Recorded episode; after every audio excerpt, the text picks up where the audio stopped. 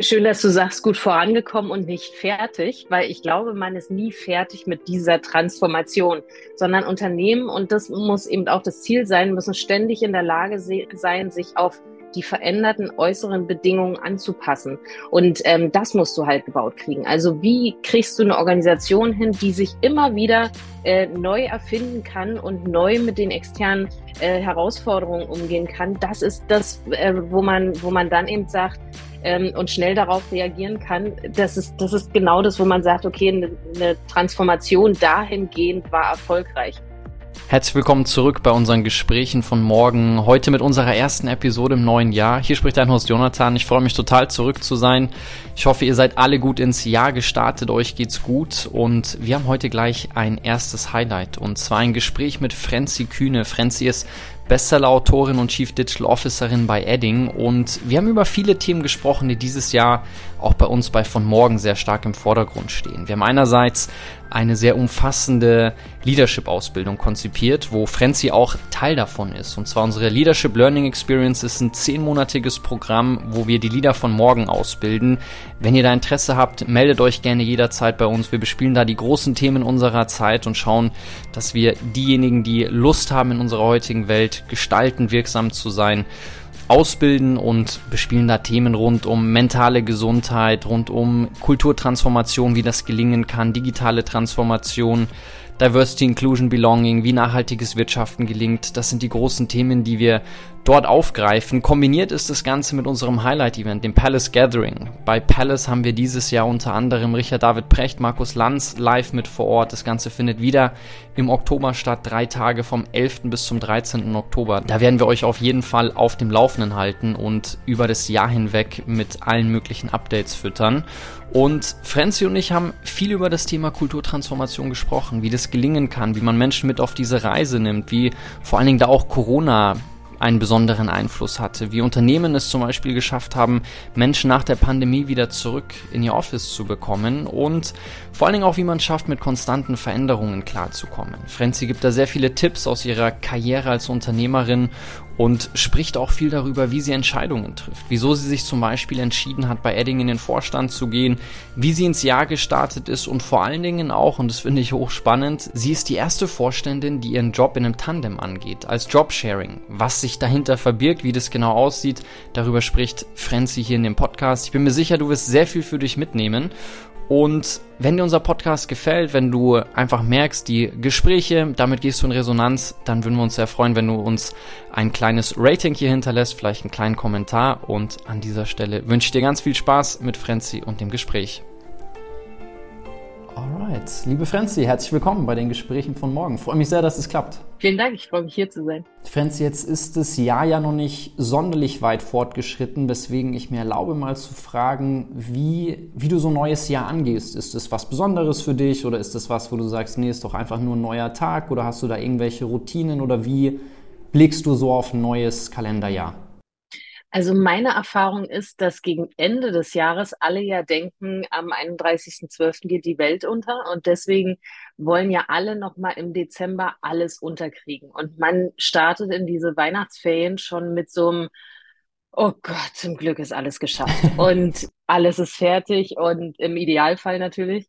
Und deswegen ähm, nutze ich immer meine Weihnachtszeit und die Zeit zwischen den Jahren so, ähm, mich tatsächlich zu entspannen und auszuruhen von mhm. der anstrengenden Jahresendzeit.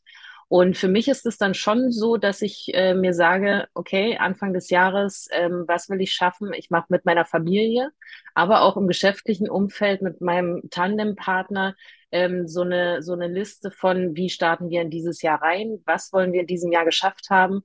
Und ähm, mit welchem Gefühl wollen wir aus diesem Jahr rausgehen, um so eine gewisse Basis zu haben. Und das mag ich schon sehr, sehr gern, mich da so zu setteln und vorzubereiten, was so ansteht. Und machst du auch ein Review und schaust so ein bisschen aufs Jahr zurück, wo du sagst, was will ich nicht unbedingt mit ins neue Jahr mit reinnehmen? Was waren vielleicht auch so Arbeitsgewohnheiten oder Dinge, wo du gemerkt hast, so puh, das war jetzt irgendwie nicht so genial, das würde ich im, im, im neuen Jahr streichen? Oder geht's rein, Blick nach vorne, wir schauen einfach, hey, so gehen wir das Jahr an, das wollen wir dieses Jahr packen?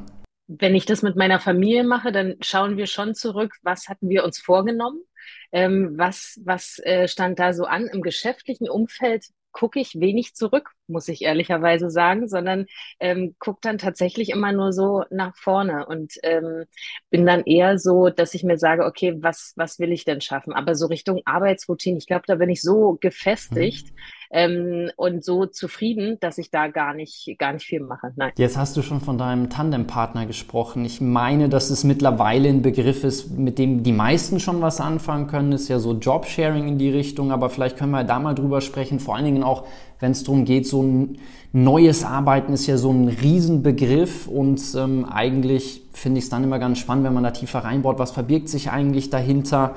Ähm, dann ist es ja doch gar nicht so eine große Geschichte. Aber vielleicht magst du mal das Geheimnis lüften, was sich hinter deinem Tandempartner verbirgt, weil die meisten, die vermutlich zuhören, werden sich denken, okay, einen Tandempartner habe ich vielleicht maximal beim Fahrradfahren. Ja, ähm, ich habe bei Edding im März äh, 22 angefangen zu arbeiten im Vorstand für Digitalisierung. Also ich bin dort CDO und ich habe die Stelle angetreten, ähm, gemeinsam mit meinem Tandempartner äh, Bontam, äh, mit dem ich auch schon vor ähm, 15 Jahren die erste Social Media Agentur damals in Deutschland gegründet habe. Das heißt, wir arbeiten schon sehr, sehr lange zusammen. Er ist die gelbe Gefahr, und, oder? Ähm, er ist die gelbe Gefahr, genau.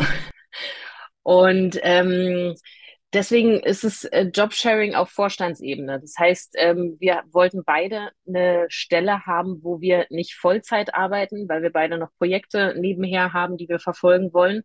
Und ähm, weil ich daran glaube, dass ähm, so viel in diesem Bereich passiert, dass es schlau ist, Stellen so zu besetzen, nämlich mit zwei Köpfen, ähm, die sich, die schon einen Konsens finden müssen, aber deren Lösung automatisch schon diverser ist als äh, wenn sie nur durch einen Kopf gegangen ist. Und ich glaube fest daran, dass dieses Tandem-Modell, dieses, diese Form von, von Job-Sharing absolut zukunftsweisend ist. Aber hat mich sehr gewundert, dass wir die ersten und die einzigen in Deutschland sind, die das auf dieser Ebene so machen. Ich wollte gerade fragen, so wie weit das schon verbreitet ist. Also so, gibt es da irgendwelche Zahlen? Vorstandsebene sagst du, ist es noch gar nicht. Ich weiß, dass Anna Kaiser so mit der war die erste, mit der ich viel darüber gesprochen habe die ja mit Tandem Ploy, glaube ich, das sogar zu einem Geschäftsmodell gemacht hat. Aber gibt es da mhm. irgendwelche Zahlen, Statistiken, wo man sagt, so okay, ein Prozent der arbeitenden Bevölkerung ist in so einem Modell, was vermutlich schon zu viel wäre?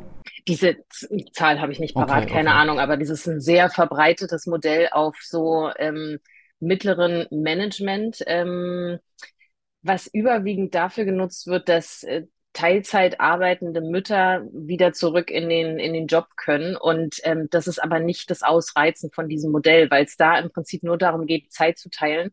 Ähm, die meisten Tandems sind so aufgeteilt, dass sie äh, sich tatsächlich die Woche unterteilen in Montag bis Mittwoch, Mittwoch bis Freitag. Und ähm, bei, bei so Jobsharing geht es ja da auch darum, dass man sich Projekte aufteilt, ähm, dass man auch gemeinsam auf Projekte geht und in Teams reingeht ähm, und sich auch Führung aufteilt. Mhm. Also ähm, wir haben ein, ein Team von Direct Reports und äh, automatisch, das ist immer so, kann nicht jeder mit jedem und jede mit jeder. Ähm, und deswegen sich da so die Führung aufteilen zu können, wirklich nach äh, auch menschlichen Fit, ist ein absoluter Vorteil und ein, ein schöner Mehrwert unabhängig davon, dass die inhaltliche Ebene und die Kompetenzen eben ganz anders eingesetzt werden können. Wie kriegt ihr das auf einer kommunikativen Ebene so hin, dass euch da nichts durch die Lappen rutscht und vor allen Dingen, dass das Team auch weiß, hey, schicken die Mails dann immer an euch beide oder also wie weiß das Team, wer gebrieft werden muss? Wie kriegt ihr es hin, dass wenn du jetzt ein tolles Telefonat hattest ähm, und du dann aber willst, dass dein Tandempartner natürlich auch im Loop gehalten wird. So, ich finde es stellenweise schon schwer zu sagen, okay, ich mache einen Job alleine und versuche immer, dass alle irgendwie up to speed sind. Wenn ich mir jetzt vorstelle, ich teile meinen Job, dann muss ich ja immer noch meinen Tandempartner oder meine Tandempartnerin super gebrieft halten und wir müssen es ins Team ähm, tragen. Wie, wie gelingt euch das?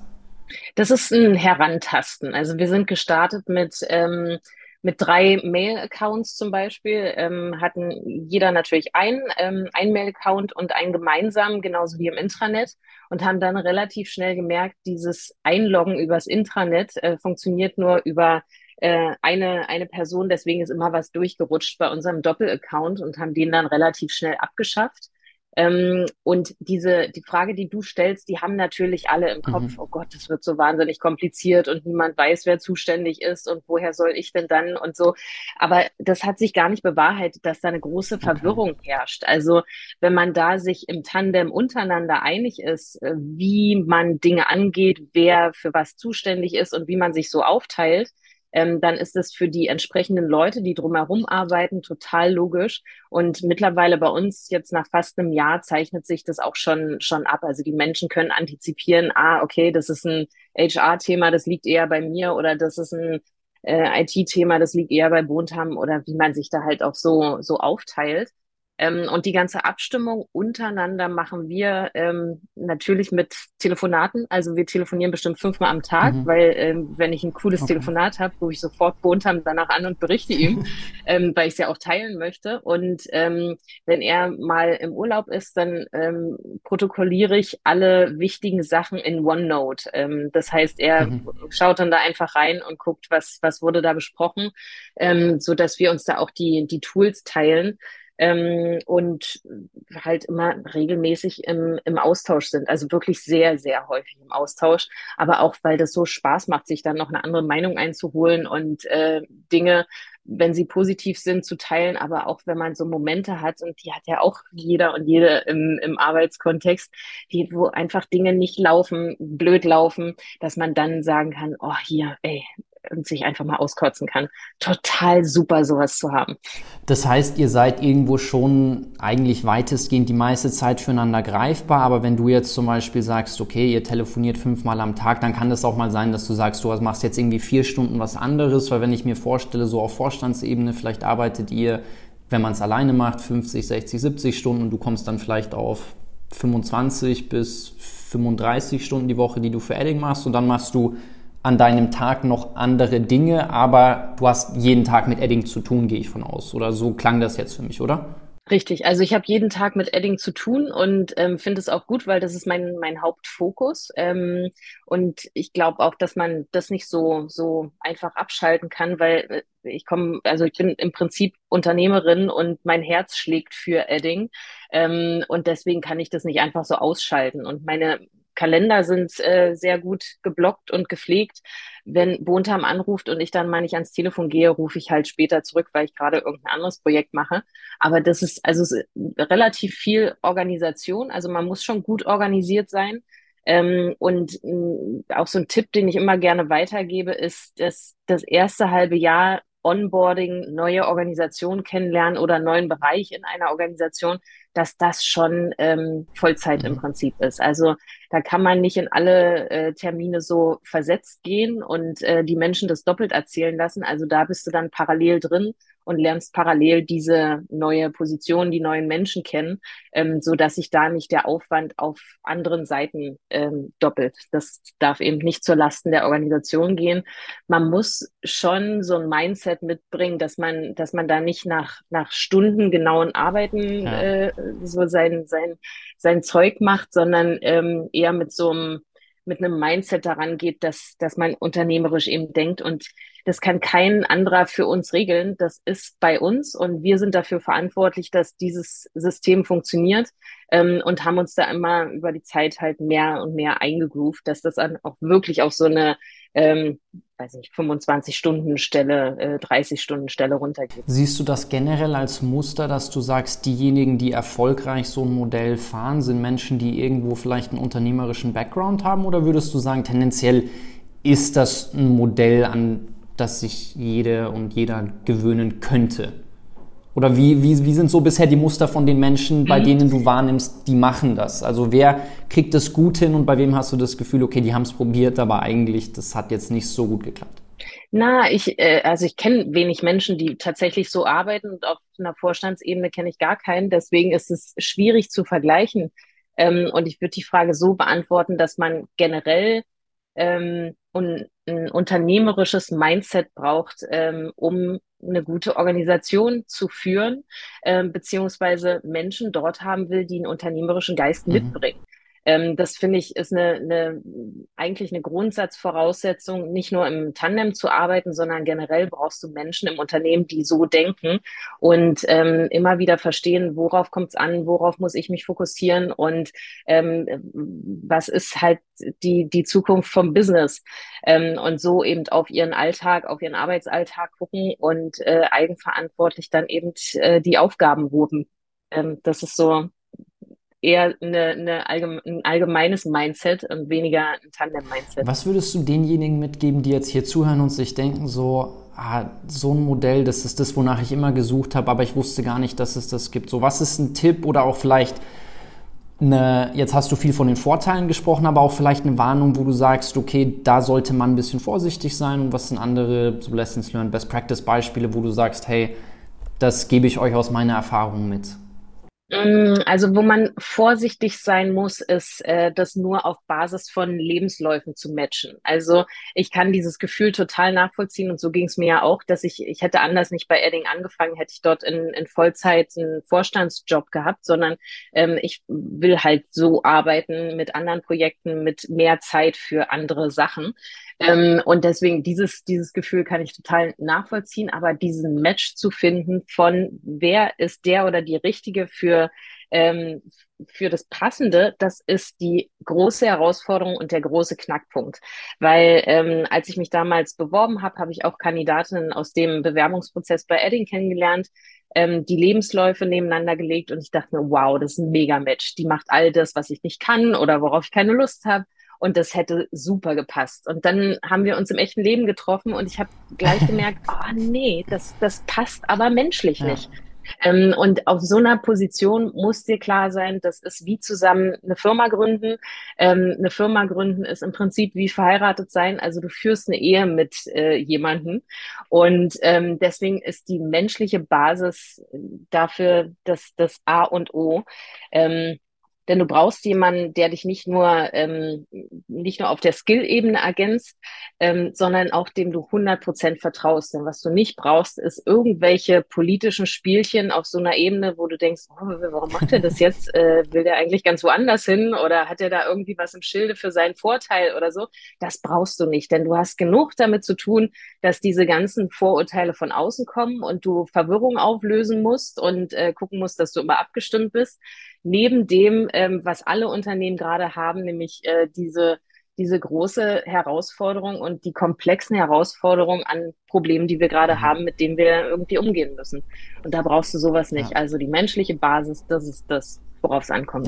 und das ist nicht leicht zu finden. Das glaube ich dir. Ich habe selbst mehrfach gegründet und da ist es ja immer die schwierigste Sache, okay, mit wem, du hast vom Verheiratetsein gesprochen, als ich hier zugehört habe, dachte ich mir, das klingt fast noch krasser, als Gründungspartner zu suchen, wenn ich sage, okay, ich bin hier nicht nur irgendwie mit jemand Gesellschafter, sondern ich teile mir den Job, ich muss dieser Person ständig sagen, wo stehen wir, ist ja eigentlich praktisch zwei Brains auf eine Sache. Ich mir dachte so, okay, ja, das kann ich total nachvollziehen, wenn du sagst, diesen Partner, mit dem man das zusammen macht, zu finden, ist der entscheidende Knackpunkt, weil ähm, wenn das nicht passt, Absolut. dann glaube ich, dann ist es äh, eine Vollkatastrophe. Genau, dann hast du keinen Bock mehr drauf und wenn ich keine Lust mehr habe, Bontam anzurufen, dann, äh, dann ist unser Tandem in Scherben. Aber ich habe immer Bock, Bontam anzurufen und mit ihm zu sprechen und mich auszutauschen. Also äh, das, das muss aber auch so sein. Ja, hilft natürlich auch, wenn ihr da eine gemeinsame Historie habt. Jetzt gehe ich mal schwer davon aus, dass sie sich bei Edding extrem gefreut haben, dass sie euch gesigned haben. Ich meine, du bist ja auch eine, eine große Personenbrand, bringst da riesen Following und zusätzlich einfach ähm, sehr, sehr viel Erfahrung mit. Gleichzeitig gehe ich trotzdem von aus, dass die bei Edding jetzt nicht gesagt haben, okay, ihr macht ein Jobsharing, wir zahlen euch beide ein volles Gehalt.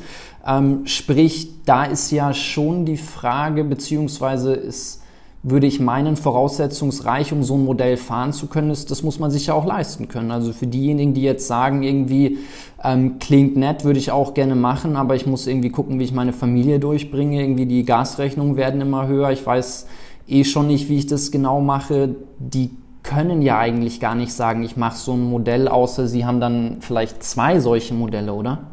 Genau, also das ist ja das große Problem, was auch Teilzeit arbeitende Okay. äh, Mütter oder Ja. Väter haben. Also äh, natürlich muss man sich das leisten können. Nun machen Buntham und ich nebenher noch ähm, Projekte. Ja. Also ähm, das ist dann nicht nur Freizeit und Füße hoch, die wir da machen.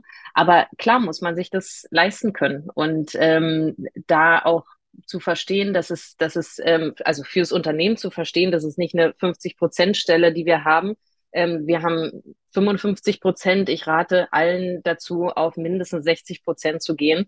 Ähm, und das muss ein Unternehmen dann auch dementsprechend leisten. Aber wenn es schlaue Unternehmen sind, verstehen sie einfach, das ist ein absoluter Mehrwert und sie kriegen da dann eben auch ähm, zwei Köpfe, die voll committed sind. Wäre mal total spannend, sowas eigentlich, wäre auch eine ganz tolle irgendwie Masterarbeit oder so, die man schreiben könnte, sowas mal zu begleiten, auszuwerten, um dann auch was in der Hand zu haben, womit man auf Organisationen zugeht und sagt, hey, so, das sind die Benefits für euch, deswegen solltet ihr dieses Modell mal ausprobieren, selbst wenn ihr 120 Prozent zahlt, so wie du es gerade gesagt hast.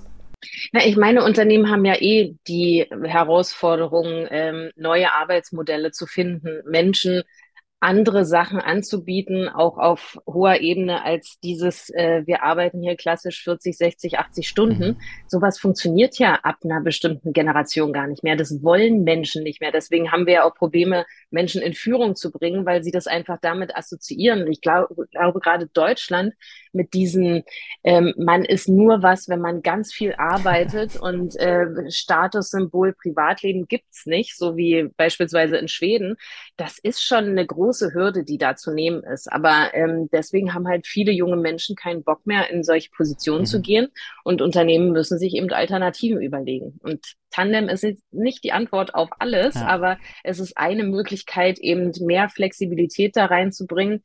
Ähm, durch die Pandemie haben wir natürlich auch gesehen, es funktioniert einfach, dass Menschen nicht mehr ins Büro müssen und äh, ständig präsent an einem Ort sein müssen ähm, und zu bestimmten Zeiten arbeiten müssen. Das ist einfach der neue Standard. Und da jetzt wieder zurückzukehren und zu sagen, alle müssen immer ins Büro kommen, das ist halt äh, absoluter Quatsch. So funktioniert's nicht. Lass uns mal über solche Modelle jetzt sprechen, da bin ich ganz gespannt. Aber davor vielleicht noch, weil du hattest erwähnt, du bist Chief Digital Officerin bei Adding. Wenn ich jetzt an Adding denke, dann denke ich daran zurück, wie ich 2011 angefangen habe zu arbeiten, nachdem ich irgendwie mit der Schule fertig geworden bin. Und da habe ich ganz viele Seminare und solche Geschichten gemacht. Und hatte ich immer einen Adding-Stift und bin so am Flipchart gewesen. Ähm, und in meinem Kopf ist einfach ganz viel Adding ist gleich Stifte. Ich weiß, ihr macht deutlich mehr, da kannst du auch gleich drüber berichten. Aber was ist so der spannende Auftrag für dich? Ich meine, du hattest sicherlich mehrere Optionen zu sagen, du machst den Digitalbereich für Adding und wie genau sieht der aus? Ist es dann ein Auftrag zu schauen, dass ihr irgendwie einen Digitalvertrieb hinbekommt oder dass ihr vielleicht eine andere Zielgruppe erwischt oder was ist genau das Kerndigitalgeschäft, dem du dich da widmest? Für mich war das Reizvolle, ähm, dass Edding sich seit ungefähr zwei Jahren in der größten Transformation der Unternehmensgeschichte befindet. Das ist ein äh, deutsches Familienunternehmen, gibt es seit äh, über 60 Jahren und ähm, so diese große Transformation hin zu dem, welche Rolle spielt Edding eigentlich in der Zukunft, in der Zukunft der Arbeitswelt, ähm, aber auch in der Zukunft der Kreativwelt?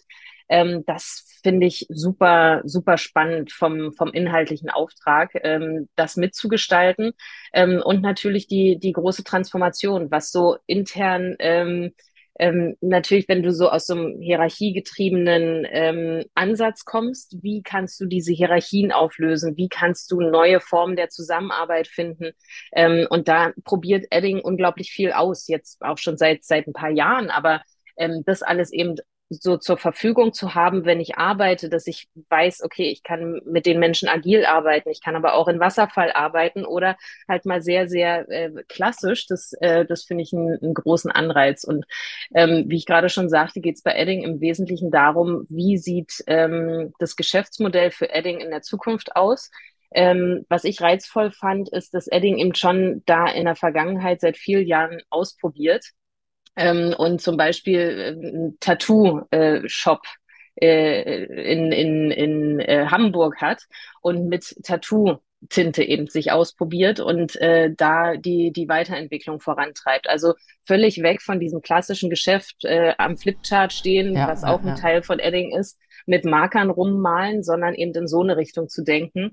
Oder äh, Playroom, ähm, die sitzen in, in, äh, in, im Süden ähm, und da eben so sich zu überlegen, wie sieht denn eigentlich so eine kreative Zusammenarbeit in, in Workshop-Form in der Zukunft aus und wie, wie kann man die Menschen da eben in diesem, in diesem Bereich unterstützen und welche Rolle spielt Edding in dieser neuen Arbeitswelt im Bereich New Work? Ähm, also unterschiedlichste Sachen, sehr, sehr spannend, meiner Meinung nach. Klingt total spannend. Habe ich jetzt auch tausend Fragen. Erstmal, du hast von dem Tattoo-Business gerade gesprochen. Ich hatte das, glaube ich, in einem anderen Podcast von dir schon gehört.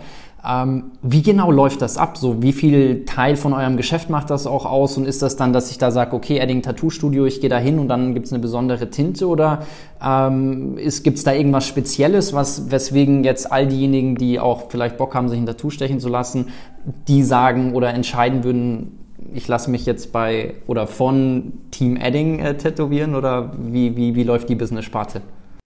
Von einem Edding tätowieren lassen ist, ist eine schöne Vorstellung. So läuft es nicht. Dahinter stecken natürlich jahrelange Forschung von Tattoo-Tinte. Ähm, unser unser ähm, Tintenentwicklungsbereich und auch ein Teil der Produktion ist in Bautzen. Ähm, sowas, sowas passiert dann in Bautzen und ähm, der erste, also der, der Shop in Hamburg hat ich glaube, zum Anfang 2020 eröffnet, also zum mhm. Beginn der Pandemie. Ja. Durch die Pandemie ist es natürlich extrem verzögert, ähm, weil in dem Bereich die Tattoo-Shops schließen mussten. Ähm, aber die Zielgruppe ist ähm, und das, das, also ich habe kein Tattoo, ich bin da gar nicht, gar nicht affin, aber ich wäre eigentlich genau die Zielgruppe, nämlich Menschen, die noch kein Tattoo haben, die sich nicht in diese dunklen äh, Gemäuer äh, trauen. Wenn, wenn ich so vor einem Tattoo-Shop stehe, denke ich mir, um Gottes Willen, da will ich überhaupt nicht rein, da habe ich Angst vor. Und Edding ist halt ein sehr, sehr cleaner Shop, alles in, in weiß. Ähm, es ist im Prinzip wie eine Zahnarztpraxis, wo du unter ähm, den, den besten, hygienischsten Bedingungen dir halt auch ein kleines Tattoo stechen lassen kannst und dir nicht gleich den ganzen Rücken voll markern lassen musst. Und ähm, halt so für, für Einsteiger ähm, sehr, ein sehr gutes Angebot hat und das ist im Prinzip auch die Zielgruppe. Und hast du dir jetzt schon überlegt, einen stechen zu lassen oder bist du noch nicht überzeugt? Also das liegt nicht an der Edding-Tinte, aber ich glaube, dafür bin ich zu unbeständig.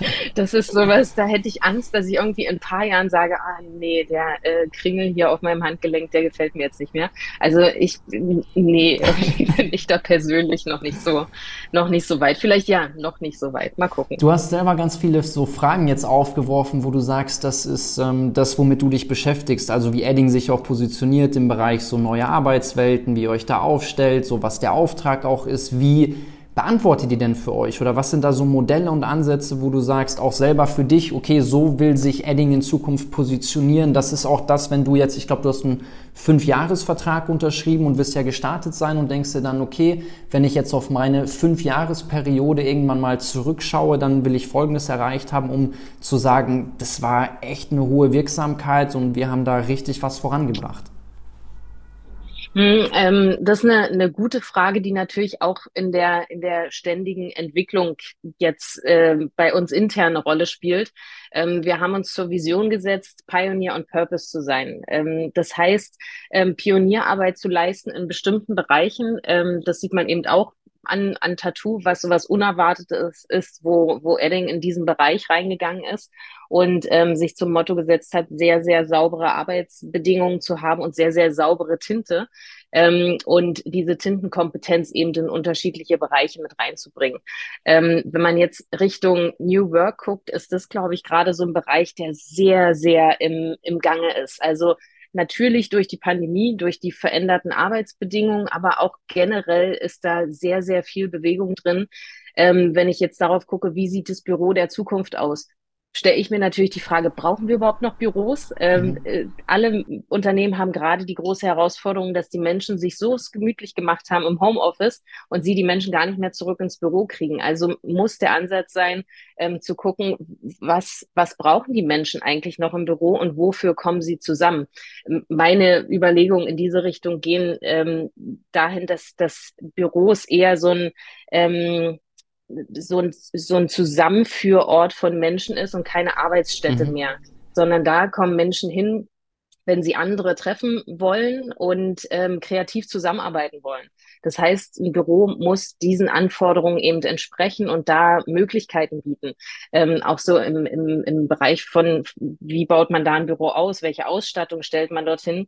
Ähm, das sind alles so, so Überlegungen, wo es sehr, sehr offen gerade mhm. ist und ähm, extrem viel drüber nachgedacht wird, aber ich glaube, das ist äh, so eine so eine Findungsphase gerade ähm, und ziemlich ziemlich ziemlich spannende Findungsphase. Ähm, und ich finde so, ich will will mein äh, Mark hinterlassen haben.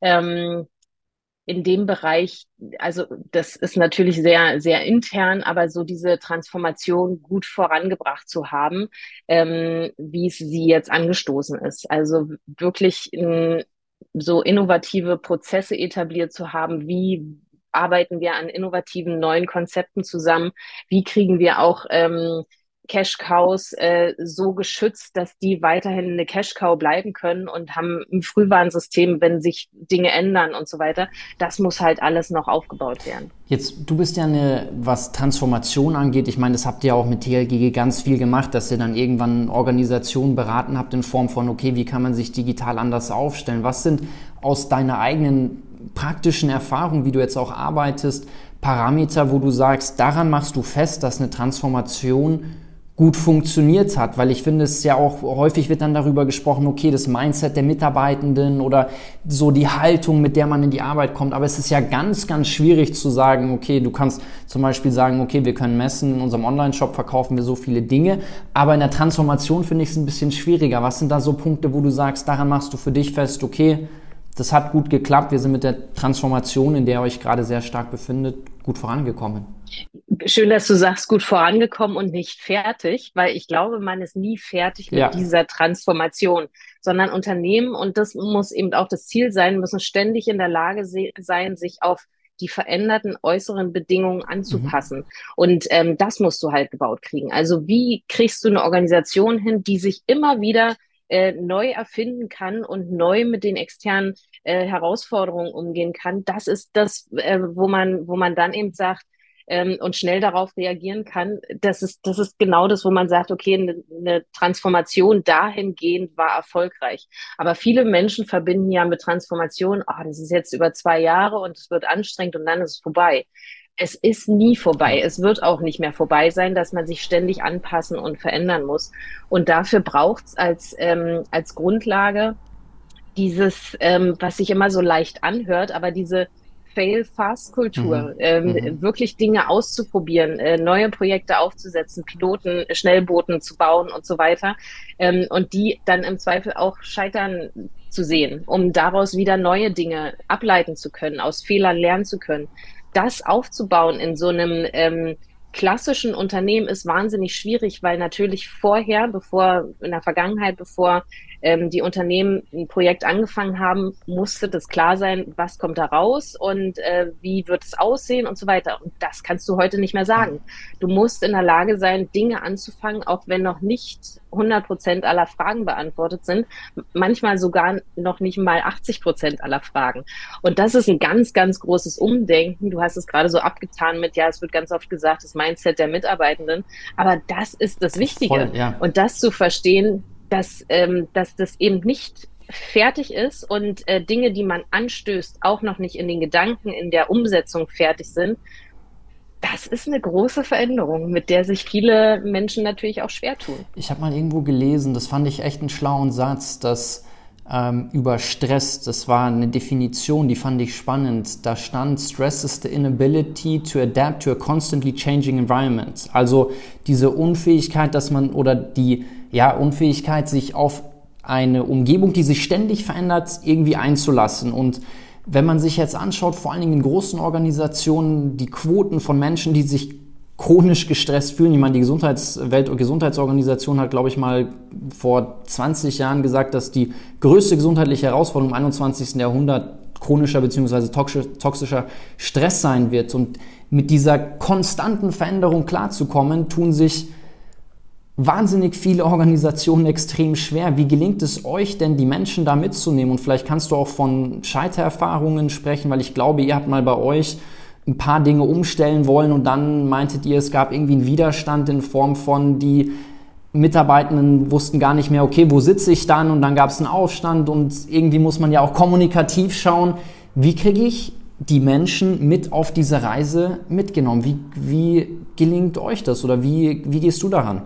Ähm, also diese, diese Veränderung, von der du gerade sprachst, mit äh, die Menschen regen sich immer am meisten darüber auf, wenn der Sitzplan geändert wird. Das kommt noch aus TLGG-Zeiten, weil wir bei TLGG im Prinzip jedes Jahr eine Veränderung gemacht haben, eine große Veränderung, sei es eine, eine neue Struktur, die wir beschlossen haben, äh, neue Level eingeführt haben oder ähm, auch komplett neue Geschäftsbereiche ausgegründet äh, oder weiterentwickelt haben. Ähm, es war ständig in Bewegung. Und wenn du jedes Jahr im Prinzip dein Unternehmen komplett durchschüttelst, ähm, dann brauchst du Menschen, die gleich in der, von Anfang an in der Lage sind, ähm, sich darauf einzustellen, dass nicht so bleibt, wie es ist. Mhm.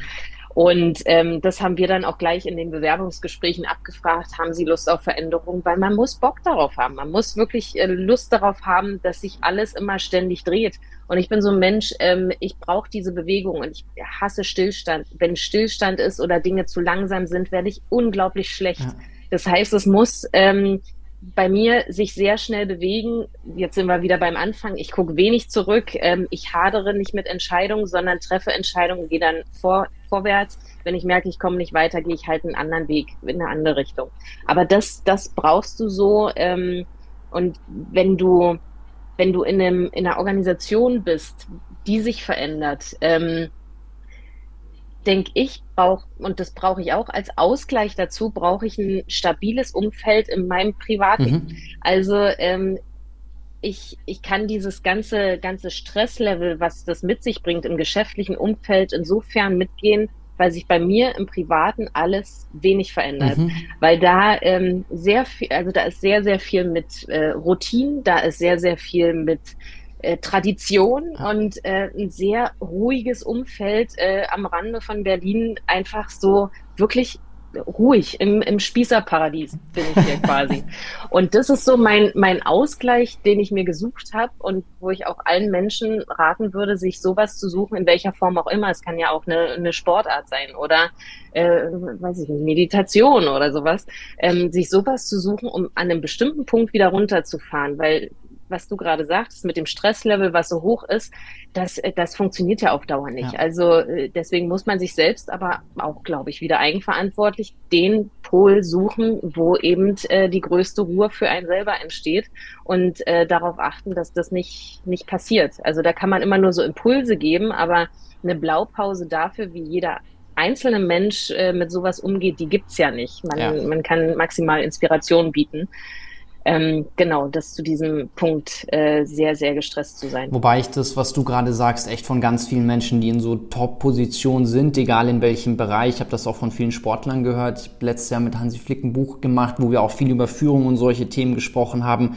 Und als es um persönliche Themen geht, hat er auch gesagt, für ihn das Aller, Allerwichtigste, wofür er am dankbarsten ist, seitdem er schon irgendwie Profisportler war vor 30 Jahren, war nach Hause gehen zu können und zu wissen, hier habe ich so mein Safe Haven, hier kann ich runterkommen, draußen kann ganz viel irgendwie instabil sein, man kann eine scheiß WM spielen und Dinge können echt schief gehen, aber ich kann nach Hause gehen und ich weiß, ich habe da meinen Rahmen, ich habe meine Familie und wie du sagst, da gibt es irgendwie diese Konstante, wo nicht ständig Veränderung ist. Richtig. Und das, das muss man sich suchen als Ausgleich dazu, ja. um das Ganze aushalten zu können, weil es ist anstrengend. Du hast vorhin ein bisschen darüber gesprochen, ich meine, das haben wir alle erlebt, während der Pandemie haben wir uns ganz viel an Homeoffice und Co. gewöhnt, aber irgendwann kam ja der Punkt wieder, wo Organisationen gemerkt haben, okay, jetzt geht es darum zu schauen, wie kriegen wir eigentlich unsere Mitarbeitenden hier wieder äh, zurück in die Organisation, weil die meisten haben sich daran gewöhnt und dachten irgendwie, Homeoffice ist geil, kann ich von überall machen und ist irgendwie entspannt und ich habe nicht mehr die langen Wege und all die ganzen Strapazen.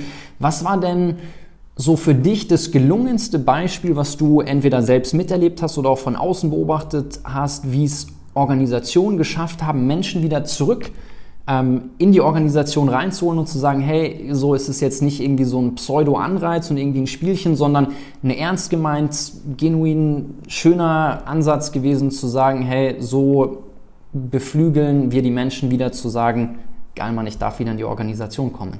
Mhm. Ähm, also die Unternehmen, die es am besten geschafft haben, sind die, die keine Vorgaben gemacht haben.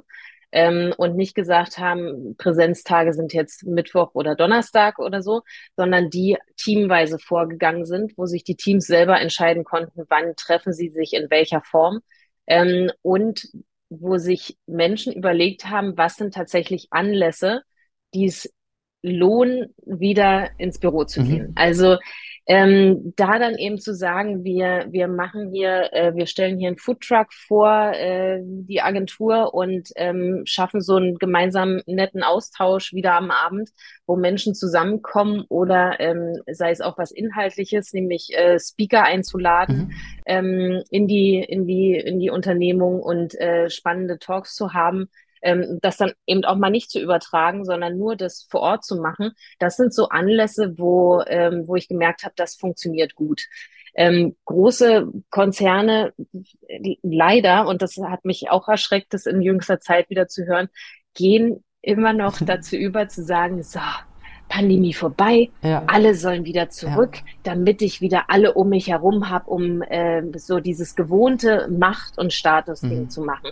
Und das finde ich so erschreckend, dass das nach, nach diesen Jahren, gefühlt ja sehr, sehr vielen Jahren und sehr, sehr viel Zeit wieder so, so gelebt wird, weil sie wirklich das so als Zwischenzustand äh, begriffen haben, als Ausnahmezustand aber ähm, das ist äh, komplett falsch. Also es geht darum, Anlässe zu schaffen, Mehrwerte zu schaffen, dass sich Menschen wieder im Büro oder in diesem Ort, den die Organisation wählt, ähm, zu treffen. Gibt es eine große Organisation, die du vielleicht nennen kannst, magst, wo du sagst, die haben es irgendwie gut hinbekommen? Weil ich bin immer ein Freund von positiven Beispielen und sage, dann kann man vielleicht auch mal online darüber nachlesen und sagen, hey, ähm, die haben das gut gemacht. Oder wenn dir, ich sehe an deinem Gesichtsausdruck, da ist erstmal ähm, Blank Space ähm, eine nicht so große Organisation, aber irgendwas, wo man sich so ein bisschen dran orientieren kann und sagt, hey, so, das ist ein cooler Inspirationsinput, die haben das so gemacht.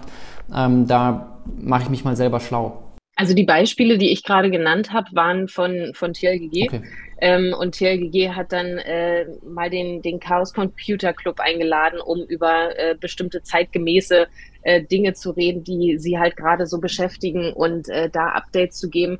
Ähm, sie haben auch wieder angefangen mit ähm, Präsenzmeetings von so All-Hands-Meetings, also mhm. so monatliche äh, Meetings, wo dann eben auch immer das verknüpft ist mit, äh, wir trinken noch ein Bier zusammen und äh, sowas alles. Also das, ähm, aber ja, auch da würde ich sagen, das muss zum Unternehmen passen, ja. das muss zu den Menschen passen. Ähm, und da kreativ drüber nachzudenken, ist ja auch eine mega schöne Aufgabe für, für einzelne Leute im Unternehmen. Wie, was kann man da so für, für Anlässe schaffen? Und bei Edding ist es tatsächlich so, dass dieses, ähm, wir, wir feiern ähm, Abschiede oder ähm, willkommen, äh, also Menschen willkommen heißen, wieder zusammen äh, im Büro bei einem Bier, das, das zieht. Mhm. Also da, da kommen die Menschen, da wird ein bisschen Musik aufgedreht, da steht ein Kasten Bier und das ist sowas, äh, da kommen die Menschen gerne hin und zusammen. Ähm, also sowas Einfaches zieht dann auch schon wieder.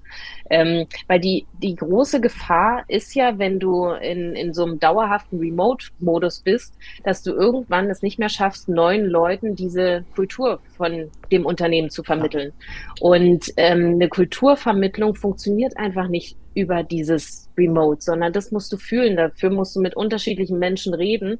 Ähm, so, so kleine Coffee-Dates, die du machen kannst, das ist ein Teil davon, aber das wirklich zu spüren, dafür brauchst du halt wirklich Präsenz, um, um das langfristig zu vermitteln. Und das zahlt ja auch darauf ein, dass wir soziale Wesen als Menschen sind. Ich meine, das ist auch das, was ich am allermeisten gehört habe, worauf sich Menschen freuen, ist tatsächlich auf die Begegnung mit anderen zusammenzukommen, zu sagen, wie gesagt, man teilt ein Bier, man spricht mal darüber, ähm, wie es einem ergangen ist und ähm, kommt vielleicht auch ein bisschen wieder aus dieser Blase von zu Hause raus. Also das habe ich auch immer wieder gehört, dass das so Hauptmotivation war, Hauptfreudepunkt zu sagen, okay, ich darf wieder mit Menschen, die ich hoffentlich gerne mag, ähm, coole Projekte zusammen in die Welt tragen.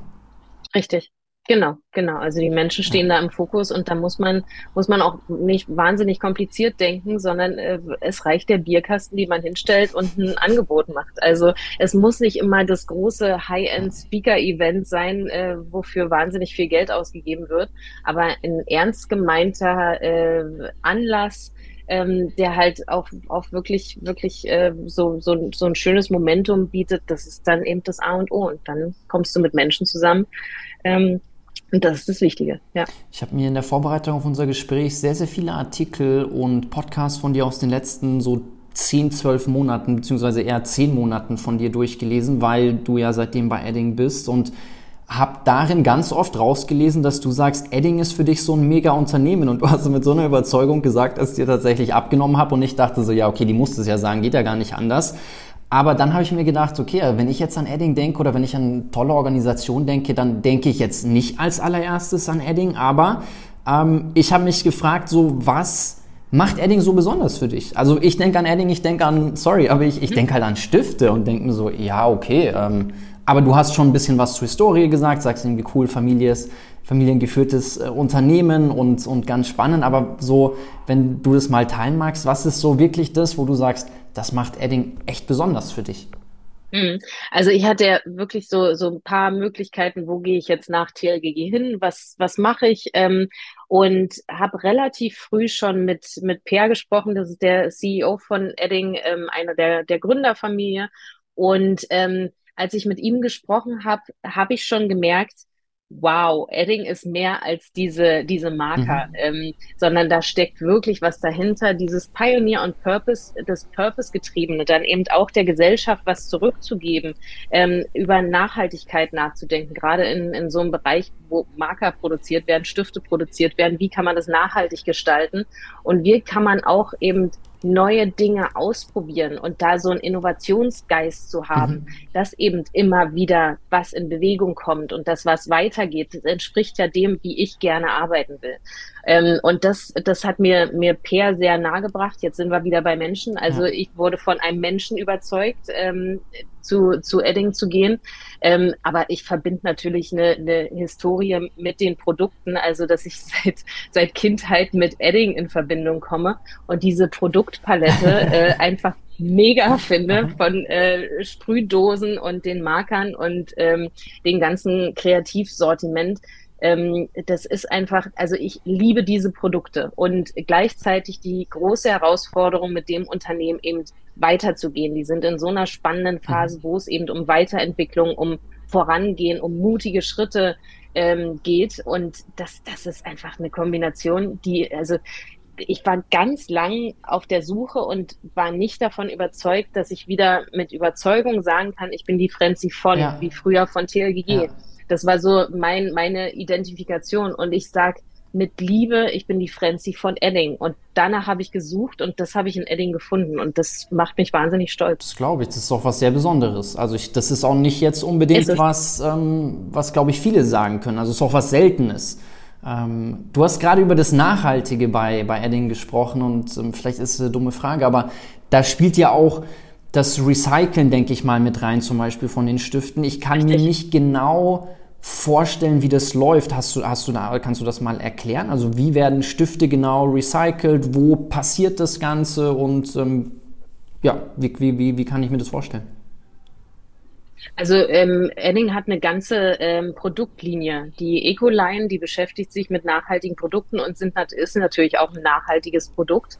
Ähm, und äh, darum geht es um diese ganze Weiterentwicklung. Wie können, kann dieses gesamte Geschäft nachhaltig gestaltet werden?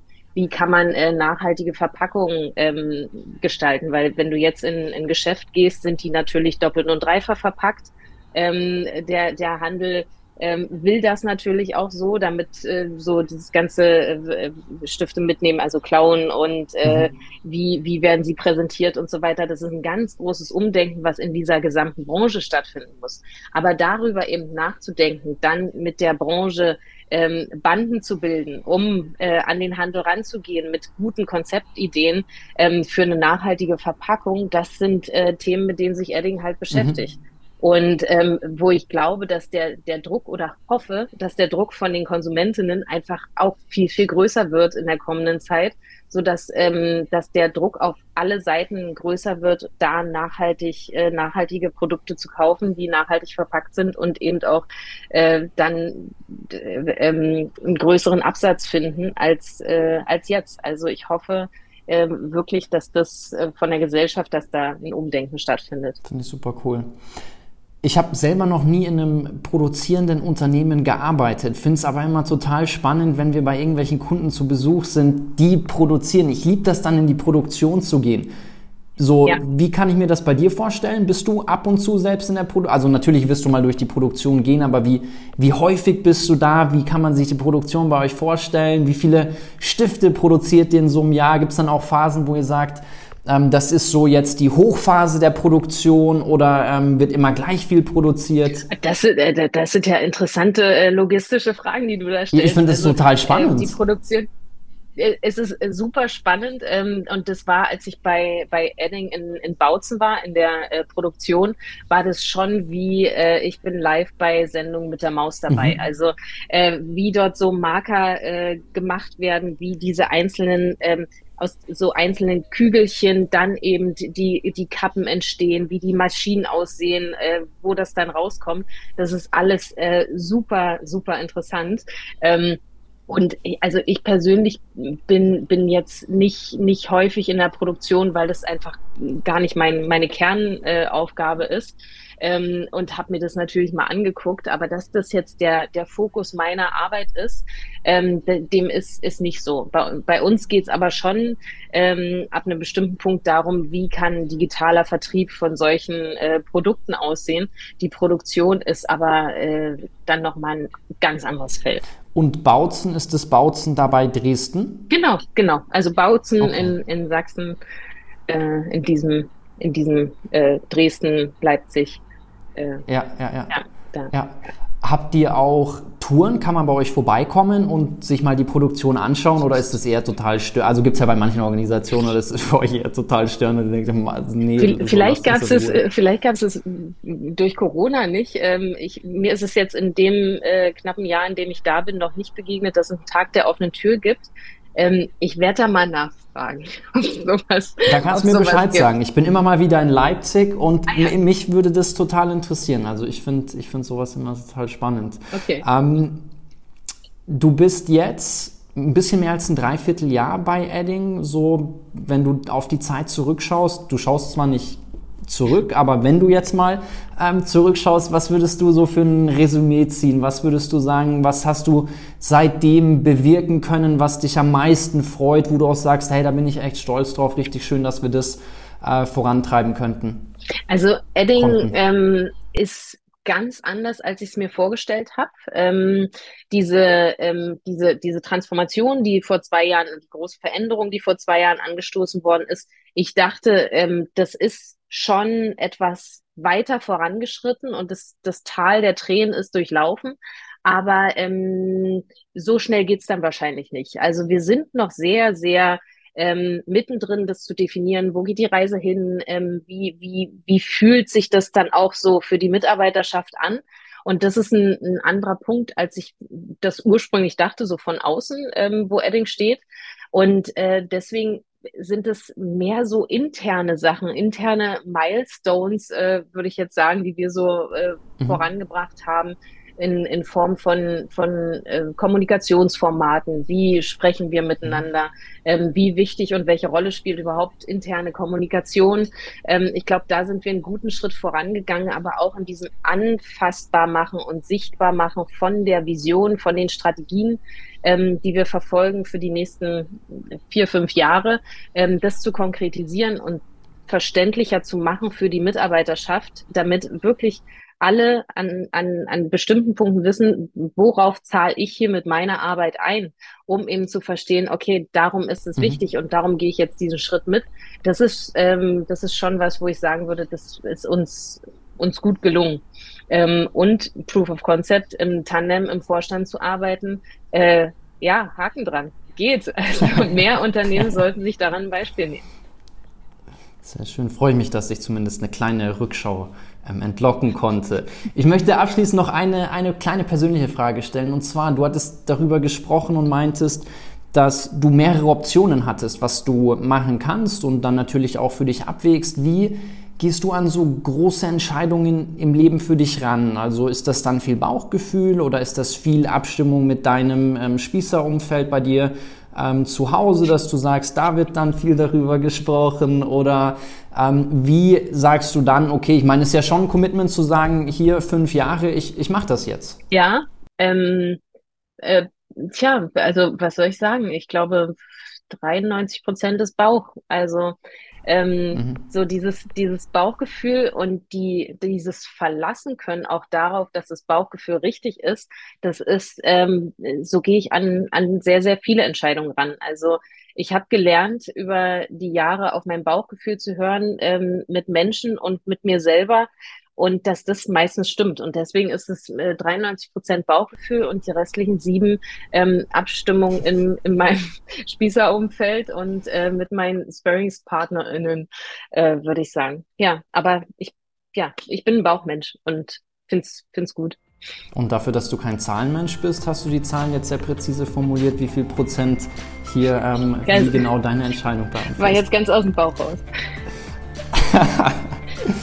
Ja, Franzi, ähm, ich weiß, du hast einen harten Anschlag. Ähm, du hattest gemeint, was? Wir sprechen so lange eine Stunde. Aber mit dir ist es immer so kurzweilig. Es macht so viel Spaß. Ähm, ich sag vielen, vielen Dank an dich und alles Gute für das Jahr. viel Erfolg mit all deinen Vorhaben, mit deinen Zielen. Und echt immer schön mit dir zu sprechen. Ganz vielen Dank für die tollen Fragen. Die waren wirklich sehr schön und haben mich zum Nachdenken gebracht. Vielen Dank.